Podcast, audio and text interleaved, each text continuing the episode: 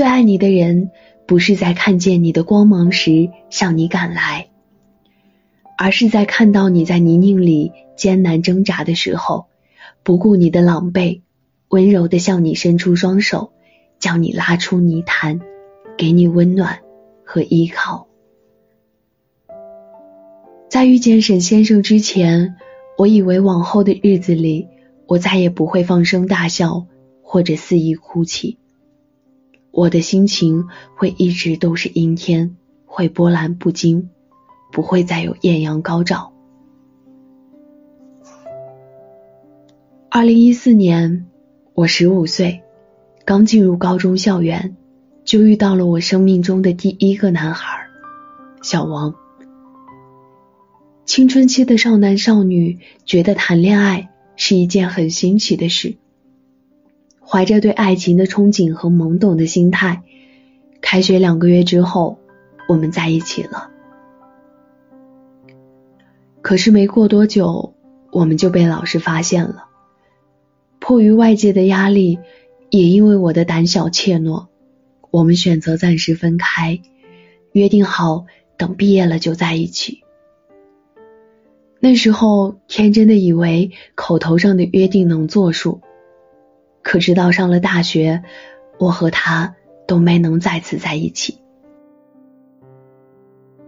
大一下学期，我主动对他表白，他拒绝了我。大三，我不死心，又联系上了他。这次我是直接逃课去到他所在的大学城市。试图不让他有拒绝我的机会，我的目的达到了。他不仅没有拒绝我，我们还真正的在一起了。我们在一起滚了床单。那是二零一九年的十二月，距离我们初次相识已经过去五年半了。过了这么久，我和他都不再单纯，只是我一直不愿意承认。令我没想到的是，那一晚之后，我怀孕了。二十岁的年纪，肚子里有了一个小生命，它带给我的惊吓绝对要大过于惊喜。我不知道如何是好，我六神无主，下意识的反应就是给他打电话。他听我说完之后，只是很冷漠的说了一句：“打掉吧。”我们还太小。这一刻，我觉得自己全身僵硬，从血液到皮肤，冰凉彻骨。我艰难的开口说自己没钱。过了很久，他才说：“那你来我这儿，我想办法。”于是，时隔一个半月，我又一次逃课了。跨越九百多公里，去到了他的城市，让他带着我去了医院。那会儿正是一年中最冷的月份，刚做完手术出来，下着大雪。他在前面走，我在后面跟着，雪水浸湿了鞋子，脚心冰凉。他没有回头，也没有牵着我的手，甚至还催促我走快些。说是一会儿要跟朋友一块喝酒，把我送回住处以后，他便迫不及待的出了门。因为钱不够，我住的是最便宜的旅馆，房间的空调即使开了，制热效果也不好，我只能蜷缩在床上，裹着被子取暖。迷迷糊糊睡了一会儿，睁眼已经快要十一点了。可是他还没有回来，我一遍遍的给他打电话，说自己很难受，问他什么时候才能回来。他的语气从一开始的柔和安慰，到后来的不耐烦，最后直接关机。我只好继续在床上躺平。凌晨三点，他醉醺醺的回来了，刚进房间就吐得一塌糊涂。我实在受不了这种难闻的气味，强撑着从床上起来，给他烧水擦脸，让他上床休息。我一个病人照顾着一个酒鬼，整整一晚上都没有合眼。独自在他那边休养了两天，我急匆匆的赶回了学校继续上课。与此同时，我和他之间的联系从刚开始的两天一条消息，到后来一周也没有消息，最后信息不回，电话不接。好像随着那个小生命的离去，他也从我的生命里逐渐消失。最后一次打通他的电话是在某个午夜时分，他说：“我们就到此为止吧。”我没有哭，只是在床上睁眼望着天花板，发了一整晚的呆。我用了一个晚上的时光，悼念了一遍我的初恋。其实，在和小王的故事结束之前，我就遇见了我的第二个男孩小桃。他也是我的高中同学，我们的大学在同城，离得也很近。二零一九年春天，他第一次来学校找我，跟我表白，我拒绝了他。因为那会儿我满心满眼都是小王，根本就没有心思去接受他。刚跟小王分手时，是小桃一直陪着我。他是那种我去酒吧都能把自己的人身安全交给他的正人君子。他怕我失恋后会抑郁，陪着我打游戏，跟我二十四小时的开着视频，默默的陪伴着我，慢慢的开导我。可是后来，就在我开始逐渐摆脱前一任的阴影时，小桃跟一个相亲认识没多久的姑娘订婚了。听到这个消息后，我的眼泪毫无征兆的从眼眶滑落，怎么都止不住。好像直到这一刻，我才后知后觉，自己已经依赖上小桃的陪伴了。根本无法适应他突然之间从我的生活中缺席。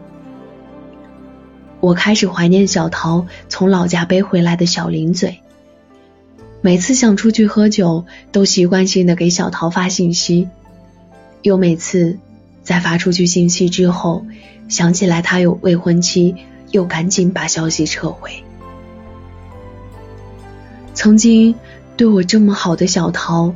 因为扛不住家人的催婚，着急忙慌的就和一个不太熟悉的女孩订婚了。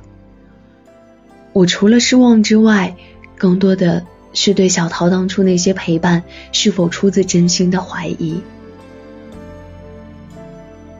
自小桃离开之后，我再也不相信会遇到真心对我的男孩。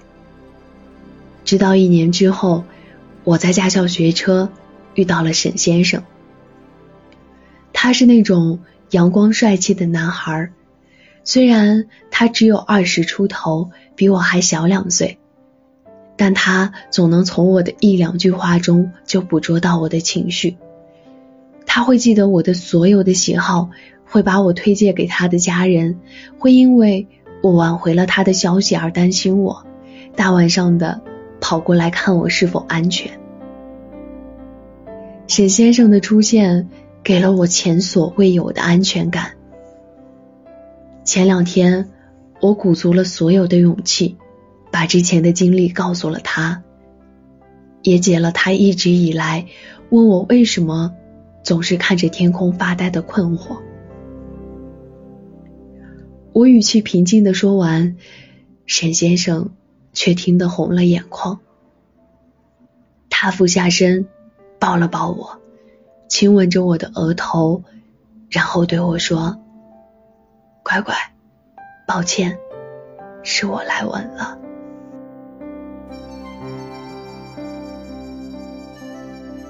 以上是酒馆听友匿名投稿的故事，故事到这里就讲完了。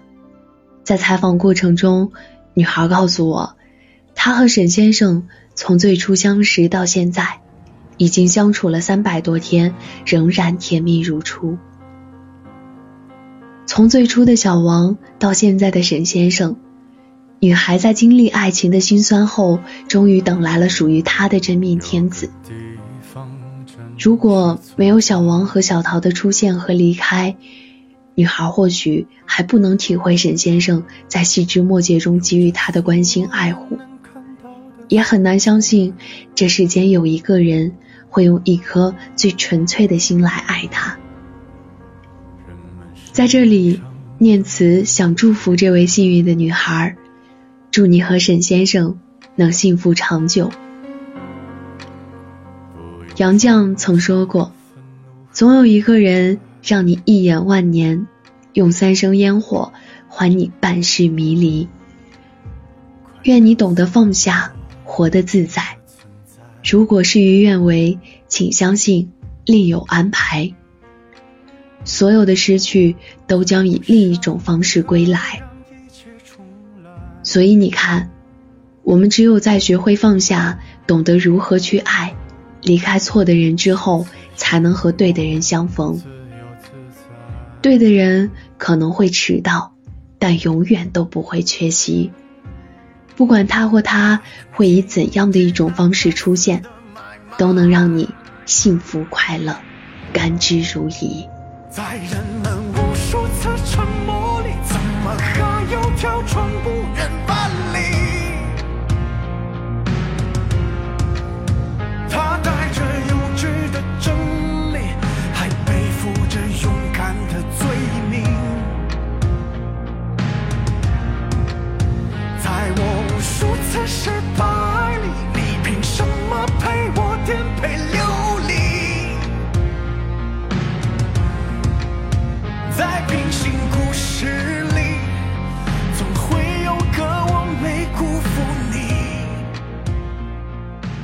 孤单的夜里，有我陪着你。